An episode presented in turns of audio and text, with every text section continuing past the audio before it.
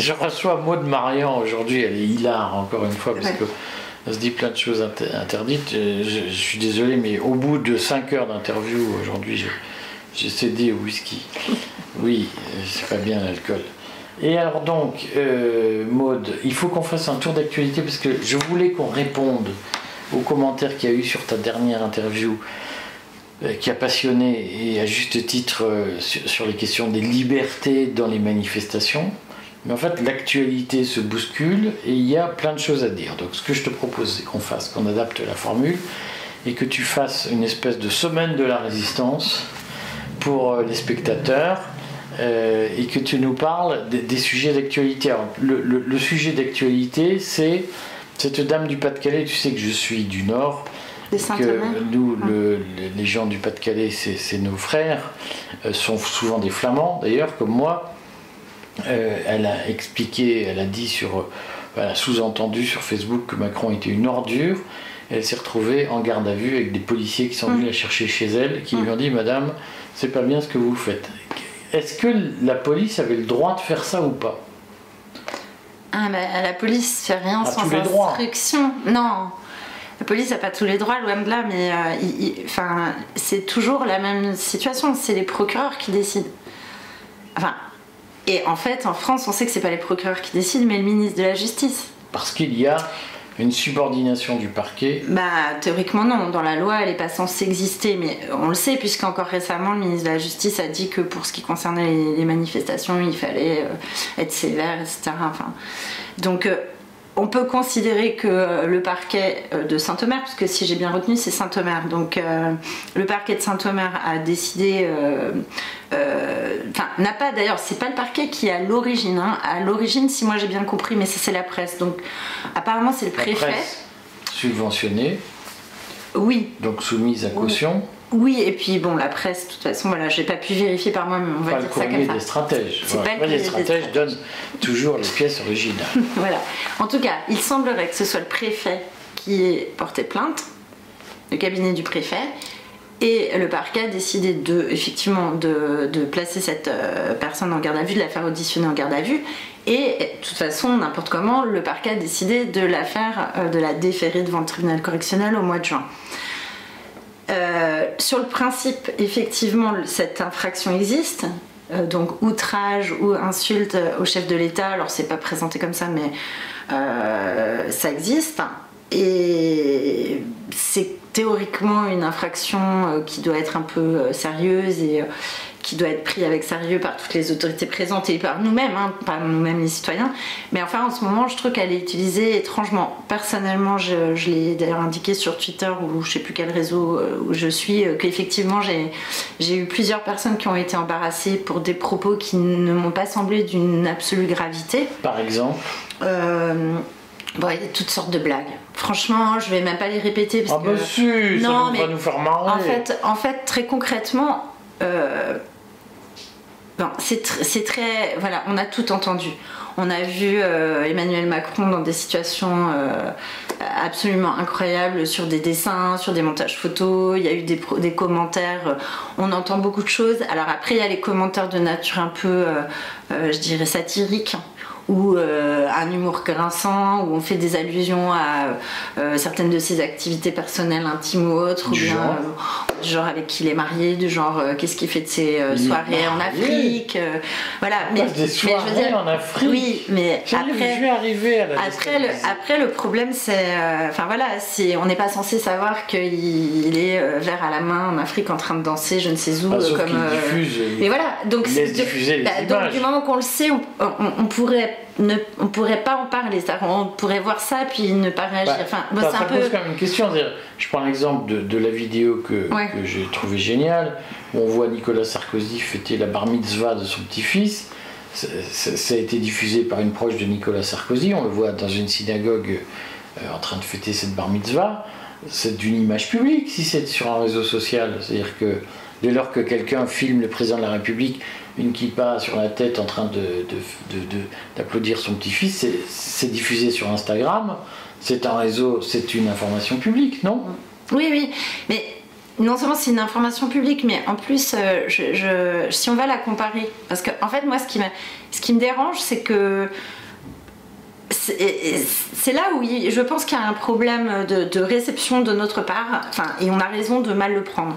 C'est-à-dire, quand l'ambiance est euh, moins tendue sur le plan social, par exemple, si on prend tout ce qui s'est passé pendant le confinement, on a eu des images de Macron en train de faire la fête avec les footballeurs à l'Elysée, des choses comme ça tout le monde y allait de son commentaire. On va pas quand même se cacher. On a tous dit quelque chose, enfin voilà, écrit. Euh, quand on l'a vu. Quand on l'a vu, bien sûr, tous ceux qui l'ont vu ont eu une réaction. Et rares sont ceux qui n'ont pas mis quelque chose sur Twitter ou autre ou Facebook. Bon, euh, moi j'ai vu personne se faire arrêter à ce moment-là. Donc ça veut dire à l'époque on pouvait dire des choses plus ou moins intelligentes parce que attention on n'est pas forcément intelligent dans nos réactions, on dit des gros mots, on dit bon, mais peu importe. Enfin, je veux dire, oui, mais bien sûr et puis et puis c'est pas c'est pas intrinsèquement un problème, mais euh, c'est deux poids deux mesures là alors qu'on est en pleine tension sociale que ça fait quand même, euh, je dirais, euh, aller plusieurs mois que, que, le feu couve et que les choses s'aggravent en termes de relation entre notre président et son, et son peuple. c'est quand même ça l'idée. Tout d'un coup, on se met. et, le peuple, de France. français. le peuple de France. ne lui appartenant pas encore. Euh, non, mais enfin, c'est peut-être comme ça qu'il nous voit aussi, c'est peut-être ça le problème. Donc peu importe. Le fait est que parce qu'il y a cette tension, tout d'un coup, on se met à aller chercher des gens euh, au fin fond de, leur petite vie tranquille pour leur dire que euh, bah, ils vont passer en correctionnel parce qu'ils ont utilisé un mot qui est impropre euh, à la fonction présidentielle alors que bon d'abord il y a des millions de gens qui ont dit des millions de choses. On entend des trucs hallucinants dans les, dans les manifestations. Enfin bon je veux dire pourquoi choisir? Enfin ça fait vraiment la pauvre martyre. Et ça je trouve ça grave. D'abord parce que ça je pense que ça cristallise ben, une haine aussi ou une incompréhension qui peut se transformer facilement en colère et autre, autre chose vis-à-vis des autorités. Euh, deuxièmement, on retiendra quand même tous, encore une fois, je le redis, que les parquets ont annoncé il y a peu qu'ils allaient classer toutes les affaires qui traînaient dans les couloirs parce que bah oui désolé mais on n'a pas eu le temps ça fait on a trop de travail on n'a pas il faut purger, donc on a quand même bien compris qu'il y avait beaucoup d'affaires importantes qui n'allaient pas être étudiées. On sait tous pour avoir au moins une fois dans notre vie été plaignant de quelque chose que euh, nos euh, vols de voitures de portables etc sont quand même très rarement euh, pris au sérieux et que beaucoup de dossiers moi j'en ai des que je considère très graves qui n'aboutissent pas parce que les parquets n'ont pas le temps, parce que les juges n'ont pas le temps, etc. Donc, je veux dire, tout d'un coup, là, c'est l'affaire du siècle.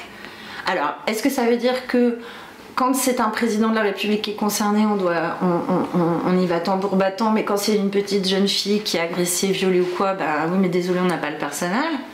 Ou euh, les, bah, prenons euh, les violences conjugales, hein, c'est une catastrophe quand même. Il y a des, des, commissariats qui ne peuvent plus du tout les gérer. Euh, Enfin, voilà, tout ça, c'est je trouve que c'est de nature à. pourquoi Macron passe avant les autres on se pose la question. Et on se pose aussi la question du sérieux de la, de la, mise en cause. Euh, les avocats, euh, on a eu des, petits débats, bien sûr, on est à peu près tous sûrs qu'elle va être relaxée. Parce que techniquement, ça tient pas. Mais je veux dire, c'est même pas le sujet en fait. En fait, c'est même pas le sujet. Le sujet, c'est euh, quel type de parole on peut avoir. Euh, est-ce que justement une parole politique qui serait très dure euh, vis-à-vis du président ou de son gouvernement, enfin de voilà de quelqu'un euh, qui serait protégé par le système. Est-ce qu'une parole très dure, qui pourrait même être peut-être ordurière, hein, parce qu'on on aurait des matières, peut-être des choses à dire voilà. Et puis on en a, on a vu à quel point eux ils étaient pas délicats. Donc je veux dire, bon, ils utilisent les gros mots, euh, les gestes obscènes, etc. Euh, sans, sans, sans rire. Ça se plaide ça? Alors bah, j'ai pensé, j'ai trouvé que ça pouvait être assez et enfin assez sympa de plaider par exemple l'excuse de la provocation ou justement la déliquescence d'une certaine forme de tenue en disant à partir du moment où vous avez un ministre qui parle de bordélisation, un autre qui fait des doigts d'honneur à l'Assemblée, un président qui nous emmerde, pourquoi je peux pas dire des gros mots autant que j'ai envie? Et ordure c'est quand même pas le plus gros mot qu'on a pu trouver pour parler de lui donc oui, enfin, je veux dire, ça pourrait se plaider. À mon avis, elle peut être relaxée sur un, sur un argumentaire plus subtil, mais bon, ça peut être glissé entre deux. Mais en tout cas, moi, c'est mon ressenti. Euh, en tant que justiciable, même pas en tant qu'avocat. Donc je, je, pense qu'en tout cas, euh, il y a une ambiance qui, qui du coup est, gênante. Alors, parce que ça va agacer encore plus de monde. Et que finalement, et puis ça déjuge un petit peu, enfin ça décrédibilise un peu l'Elysée dans le sens où si on nous envoie les sbires pour un petit post sur Facebook on a juste dit ordure, euh, ça veut dire qu'on est à la limite de la répression politique, enfin de la, de la répression de l'expression. On a dépassé la limite. Non mais ce que je veux dire par là, c'est qu'on est à cette limite pour un oui ou pour un non. Hmm.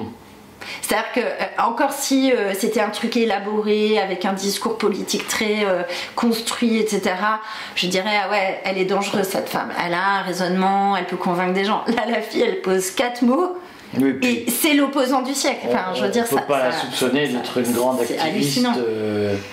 Euh, non, puis je pense, mais justement, et je pense que ce qui est, ce qui est incroyablement maladroit, c'est que cette personne, nous, on, peut, on, va, on va se retrouver en elle plus facilement que dans beaucoup d'autres gens. Probablement. Parce que c'est. Ah, mais pour moi, c'est pour moi, c'est une grosse erreur. Et quand même, je veux dire, parce que je sais qu'il y a eu des erreurs, enfin, des erreurs de procédure qui avaient été commises par l'Élysée à deux occasions, où notamment euh, euh, quelqu'un de la. Justement, un, lambda de l'Élysée était allé porter plainte au commissariat du 8e pour le compte de M. Macron. Et euh, bah, l'avocat qui, était, qui s'était occupé de la personne en garde à vue avait dit mais la plainte n'est pas signée par le président, donc soit il se déplace, il vient signer la plainte soit il se fait représenter, mais là il y a un problème de procédure et en effet la, procédure était tombée. Là j'ai vu que c'était la préfète euh, qui avait, euh, qui avait porté plainte, ça peut aussi être un problème de procédure parce que théoriquement sur les infractions euh, de cette nature il faut que le plaignant se manifeste, hein. donc soit via un avocat, soit je pense pas qu'un préfet ait vocation à être intrinsèquement le représentant du, du président de la République sur le territoire. Quand je lis les posts des nouveaux préfets sur LinkedIn, qui remercie tous le président de façon servile, euh, je me dis qu'il y a un doute dans l'esprit des préfets, en tout cas, sur le fait qu'ils soient au service de la République ou du président. Et je pense que beaucoup de préfets considèrent qu'ils sont les, débiteurs, les obligés personnels du président. Enfin, c'est. Voilà, c'est. Euh, donc, bon, moi, j'incite pas les gens, évidemment, à, avoir des propos injurieux vis-à-vis de qui que ce soit, c'est pas le sujet. Mais à l'heure actuelle, entre l'injure et puis euh, le fait qu'on puisse être vraiment euh, ulcéré par 1500 choses qui se passent parce qu'il s'en passe beaucoup chaque jour euh, de manière grossière, bon, je crois qu'on va, on pourrait tous partir en garde à vue en fait. Parce que qui n'a pas ri de Pif Gadget? Qui n'a pas rebondi sur euh, euh, les, phrases vides de sens et euh, qu'on a pu entendre ces derniers temps, que ce soit de Mme Borne, de M. Macron? Enfin, voilà. C'est curieux cette interview dans Pif Gadget? T'as un président qui est. ose, enfin, il y a la rue, les gens sont dans la rue. Mais non, mais moi, je vais te dire, j'ai trouvé ça beaucoup plus grave que ça. Parce que l'interview a été donnée le 20 février. Avant le 49-3. Oui. Et quand on la lit au, 20 février, on se dit mais il était très sûr que ça allait passer en fait. Donc. Pourquoi? Ben voilà, enfin moi j'essaie de la lire plus d'un point de vue stratégique. Et ce qu'il dit est hallucinant parce que comme d'habitude il promet le dialogue, il dit que il saura, enfin quand on, la petite fille lui demande ben alors euh, est-ce que tu vas démissionner si jamais, euh, ça serait quoi les conditions? Il dit bah oui s'il y avait une grosse crise, enfin je sais pas. Alors, donc je comprends pas que l'Elysée laissait passer ce vieux machin sans le remettre à jour ou quoi ou qu'est-ce, parce qu'en fait, quand même, ils avaient le temps entre le 20 février et récemment de, le remettre au carré. Enfin, je sais pas ce qu'ils cherchent, mais. Enfin, c'est affligeant, en fait. C'est affligeant. Pourquoi Mais parce que. Euh, ça permet à beaucoup de gens de penser qu'il y a une provocation qui est en cours et qui est vraiment une manière de mettre de l'huile sur le feu en espérant qu'on va tous euh, vraiment faire des choses inconsidérées, je sais pas, euh, mettre le feu partout, enfin devenir à moitié fou. Euh, c'est peut-être une façon aussi, euh, enfin il y a beaucoup de gens qui pensent que c'est au contraire juste la manifestation d'une véritable nature et qu'enfin on comprend qu'il est je sais pas quoi. moi je pense qu'on peut considérer qu'il a que, que sa tête a bien enflé mais j'ai du mal quand même à penser qu'il n'y ait pas une stratégie, donc laquelle je sais pas, mais je peux pas croire qu'un chef d'État, parce que qu'on le veuille ou non, c'est quand même un chef d'État, donc au, moins il n'est pas tout seul, ou alors s'il a décidé de faire ce genre de démarche tout seul, absolument seul, contre vents et marées contre les conseillers, les directeurs de cabinet, tout ce que tu veux, c'est que là, il, faut se poser la question de son maintien à, sa place s'il n'est pas capable d'écouter au moins son entourage. Et si son entourage est d'accord avec ce qu'il fait, ben là, il y a un problème plus profond. Ou alors, on voit qu'il y a une stratégie. C'était tellement important pour lui de s'adresser aux petits garçons et aux petites filles que. Euh, c'est la semaine, puisque Biden l'a fait aussi. Enfin, je sais pas ce qu'ils ont. Je sais pas, j'entendais un truc, j'entendais un truc rigolo euh, euh, ce matin où justement un, journaliste parlait des effets de cinéma. Alors j'ai oublié comment ça s'appelle cet effet, mais c'est drôle. Où euh, dans les films, pour dire des choses sans, sans, sans, parole et sans rien. Alors par exemple, tu vas avoir, on va faire un focus sur le visage d'un homme, puis un couteau, puis l'homme, puis le couteau, et on va comprendre donc que l'homme va prendre le couteau pour poignarder quelqu'un. Et puis il disait, bah, tu prends un homme et tu montres un, un coup fin, un homme, un coup fin, un homme un coup fin, tu comprends qu'il va avoir un bébé. Mais quand tu mets euh, Biden ou Macron et un enfant, euh, voilà. il met point de suspension. Et là, je me suis dit, non, là, ils vont très loin les gens. suspension. Mais bon, on en est là aussi. C'est vrai qu'à chaque fois, on, se heurte. Alors donc, à chaque fois. Euh, cette dame, toi, tu penses qu'elle va être relaxée? Moi, je pense qu'elle va être relaxée. C'est de l'intimidation. Euh, c'est de l'intimidation. Monsieur, rien tout le monde qui veut pas d'emmerde. Ouais, c'est ça. Ils vont éviter de répéter, euh, de retweeter, de. c'est une endure. Et il faut savoir par exemple que là, euh, YouTube a, a, bloqué les vidéos, des, pas toutes, mais une partie des vidéos de violence policière au motif qu'il n'y avait pas eu d'avertissement interdit au moins de 18 ans. Alors, on est dans un monde comme ça ou euh, quand on que quand c'est pour protéger. Oui pour protéger les enfants on vous dit pas la vérité pour vous protéger. mais, mais c'est marrant parce que en fait on filme des choses que les enfants devraient effectivement pas voir et ça je suis assez d'accord mais le problème c'est que ça se passe dans la rue au, au vu au sud de tout le monde. C'est des policiers en plus donc euh, c'est les forces de, l'ordre donc ça donne encore plus de, de, de, de force à la violence qui est exercée et puis quand on veut les, diffuser sur un réseau social, bah, le réseau social nous dit oui mais non parce que vous comprenez là ça vous allait choquer des enfants. Faut les protéger. Euh, et puis euh, dans le même temps on a euh, la décision du tribunal administratif de Paris sur le sur le sur le palais de Tokyo qui pose un autre problème. voilà, ah, qui donne une autre mesure. quelle est l'affaire du palais de Tokyo L'affaire du palais de Tokyo, c'est une en fait une toile, enfin c'est une série de toiles, mais il y a c'est une série de toiles qui, qui d'ailleurs qui, qui, est assez malaisante en effet. Hein. Enfin, c'est le, Où on voit des scènes de fellation. Oui, alors voilà. Petit, petit garçon, petite fille, je sais plus. Un petit personnage.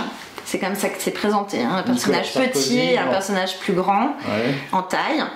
Euh, donc là, le petit personnage est attaché dans le dos et euh, serait forcé à une fellation par le plus grand personnage. Il y aurait un, troisième personnage petit qui serait euh, là aussi dans un coin, dans une attitude euh, ouais, euh, triste et, il y a quand même une violence qui est présente dans la toile. Et la question, enfin, des associations de défense des enfants ont considéré que c'était une, scène de pédocriminalité. Et c'est vrai qu'en France, tout ce qui est pédocriminalité n'a pas besoin d'être réel pour être interdit. Même une scène fictive, donc un dessin ou une scène fictive de pédocriminalité est interdite. Donc euh, même euh, voilà, enfin c'est très sévère. Et donc évidemment les. Pas très sévère. sur le papier, sur le papier. Normalement sévère. Sur le papier. Oui, enfin je veux dire, je veux dire par là qu'il n'y a pas besoin que ce soit vrai pour que ce soit sanctionné. Mais c'est important de le savoir parce qu'il y a des gens qui, qui ne le savaient pas. Euh, pas je parle pas de l'artiste, je parle de, de, tout un chacun, des gens qui ne savaient pas qu'un dessin dans, de scène pédocriminelle était aussi répréhensible qu'une photo réelle.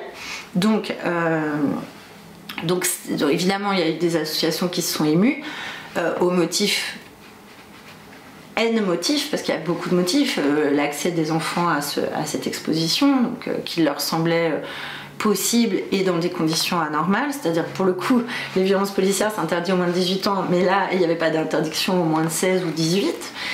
et, puis, et puis évidemment, intrinsèquement, le fait que c'était une infraction. Euh, donc euh, ils ont saisi le Conseil d'État, enfin le tribunal administratif de Paris, qui en référé liberté a dit qu'il n'y avait pas de difficulté c'est pas aussi simple que ça. Il n'a pas juste dit euh, aucun problème, circuler. Il a expliqué qu'il y avait eu des mesures qui avaient été prises préalables, d'explication, de diffusion de petits documents, enfin de petits euh, euh, dépliants, enfin qu'il y avait des personnes médiatrices là, que cette pièce était à part, qu'elle était un peu bon.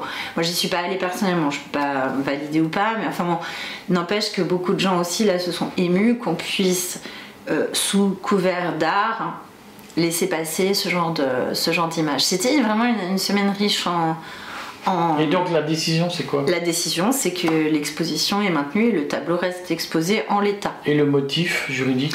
Le motif juridique, c'est qu'il n'y a pas de, enfin que toutes les précautions ont été prises pour ne pas porter atteinte euh, aux enfants. Euh, Alors que les enfants peuvent visiter la.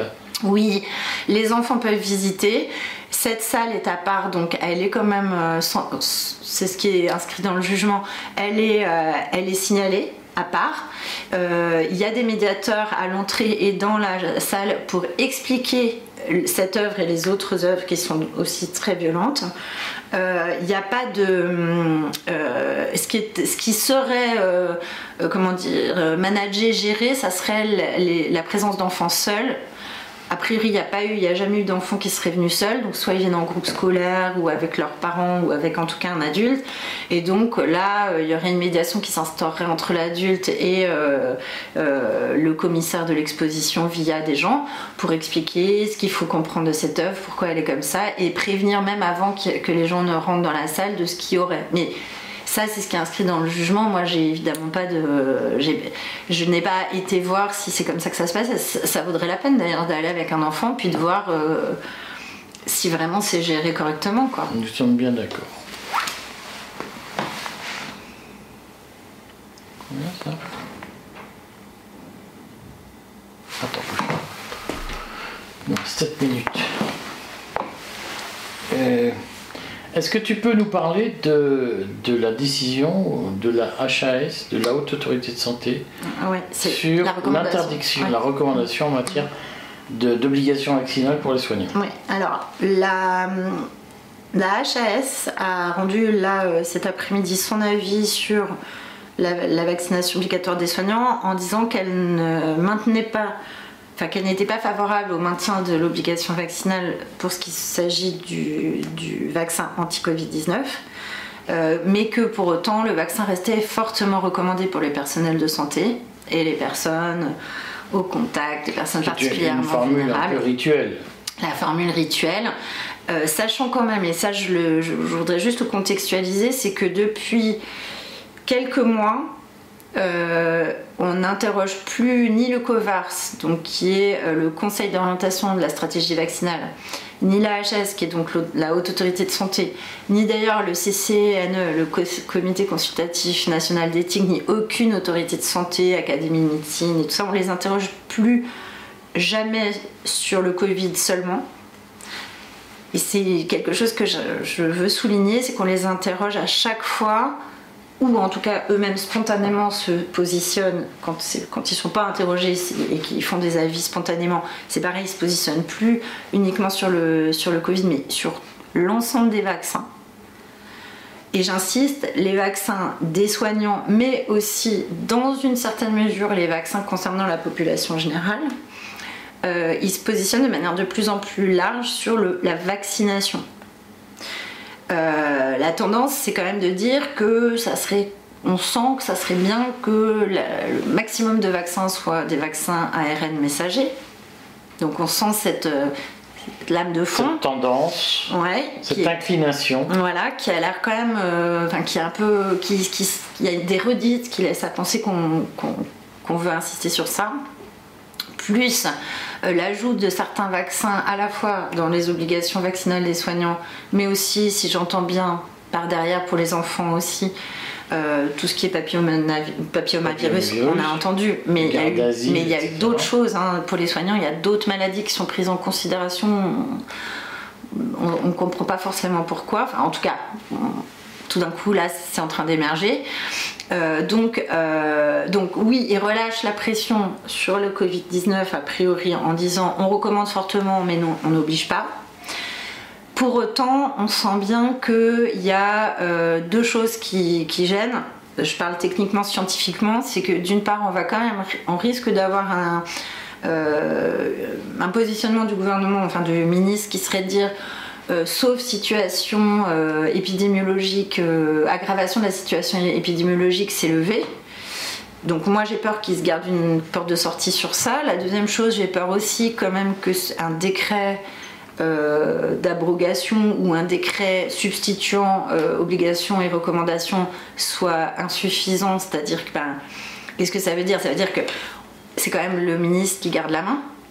Ça, ça me dérange parce que voilà, surtout s'il n'a pas de critères en termes d'épidémiologie, on le sait, on a à chaque fois qu'on a évoqué ce sujet de oui, oui, mais euh, la situation épidémiologique, oui, mais mettez des critères au moins que le gouvernement sache, euh, voilà, en dessous de tels trucs, il peut pas imposer. Non, euh, c'est le gouvernement qui apprécie. Alors, c'est le gouvernement qui fait les évaluations, c'est le gouvernement qui fait les tests, c'est le gouvernement. Enfin, bref, en gros, il est, il est jugé parti, ça, ça me pose un problème. Et puis surtout, eh ben, ça veut dire que la loi va être maintenue. Ça veut dire que la loi d'obligation vaccinale va être mise sur pause, puis réinstaurée, puis mise sur pause, puis réinstaurée. Enfin, voilà. Et comme la HS jusqu'à présent, de manière un peu schizophrénique, avait dit oui, mais on est favorable à une campagne de vaccination Covid-19 chaque année en même temps que la grippe, à partir du mois de septembre à peu près, pour les soignants, euh, et d'ailleurs pour la population générale, hein, c'est vraiment pour tout le monde. Euh, avec les, les, du moment, etc. Enfin, quand même, je trouve que, voilà, sachant que c'est une maladie qui risque de revenir de manière saisonnière, est-ce qu'on va appuyer sur, euh, sur euh, l'obligation tous les mois de septembre quoi Si ça, c'est un vrai problème. Et puis on a, en parallèle, on a une proposition de loi qui a été déposée par, de mémoire, c'est pas un groupe spécifique. Hein. il y a, je sais plus, c'est une vingtaine, une trentaine de députés euh, qui ont déposé une proposition de loi visant à abroger l'obligation vaccinale, c'est-à-dire à, abroger la loi du 5 août 2021. pour les soignants, mais cette loi elle est bien gentille, donc abrogation ça veut dire pour l'avenir, ok, bon ça c'est peut-être déjà pas mal, mais euh, avec un, le bénéfice je crois de l'avancement, c'est-à-dire qu'on compterait euh, les 18 mois qui viennent de passer dans, euh, dans la carrière, dans la carrière d'accord, mais sans, sans indemnité. sans indemnité, enfin sans réparation de ce vide de salaire. Les salaires non versés voilà. pendant 18 mois. Sachant aussi que l'article 3 est su mais assez euh, enfin désarçonner les gens qui l'ont qui l'ont lu c'est qu'en fait euh, les députés expliquent que euh, la charge que ça va dis donc t'as entendu? Oui c'est trop fort. Donc quel est le problème budgétaire qui se pose sur alors, cette proposition de loi ben, En fait, euh, on a deux manières de l'aborder. Normalement, les, euh, les hôpitaux se voient allouer des budgets euh, de fonctionnement qui sont donc qui sont votés par bah, en même temps que les autres lois budgétaires. Alors il y en a plein, hein, elles ont des noms invraisemblables, mais c'est évidemment on comprend bien que ça rentre dans le budget général de l'État. Euh, donc comme on n'est pas censé faire de dépenses en cours d'année, enfin il peut y avoir des dépenses, mais on n'est pas censé voter des lois qui alourdissent les dépenses de l'État en dehors des moments où on vote sur euh, les lois sécu et les lois, euh, de finances. Donc on a deux manières d'aborder le sujet. Soit on considère que les, les soignants suspendus comme un bon gestionnaire d'entreprise sont restés quand même dans les listes de personnel ils sont pas en activité, mais ils sont là. Et ils sont, là. suspendus. C'est-à-dire que le lien avec eux n'est pas interrompu. exactement. Le contrat de travail. en suspens. Voilà. Le contrat de travail n'est pas arrêté. Il faut savoir qu'ils peuvent réintégrer leur poste à n'importe quel moment s'ils se vaccinent, ce qui veut dire que même la loi a prévu que leur retour peut être euh, brutal, enfin impromptu. Euh, ils peuvent retourner à leur poste s'ils ont un certificat de rétablissement. Donc la loi a par deux fois prévu que ça soit euh, allez, j'appelle et dans huit jours je reviens.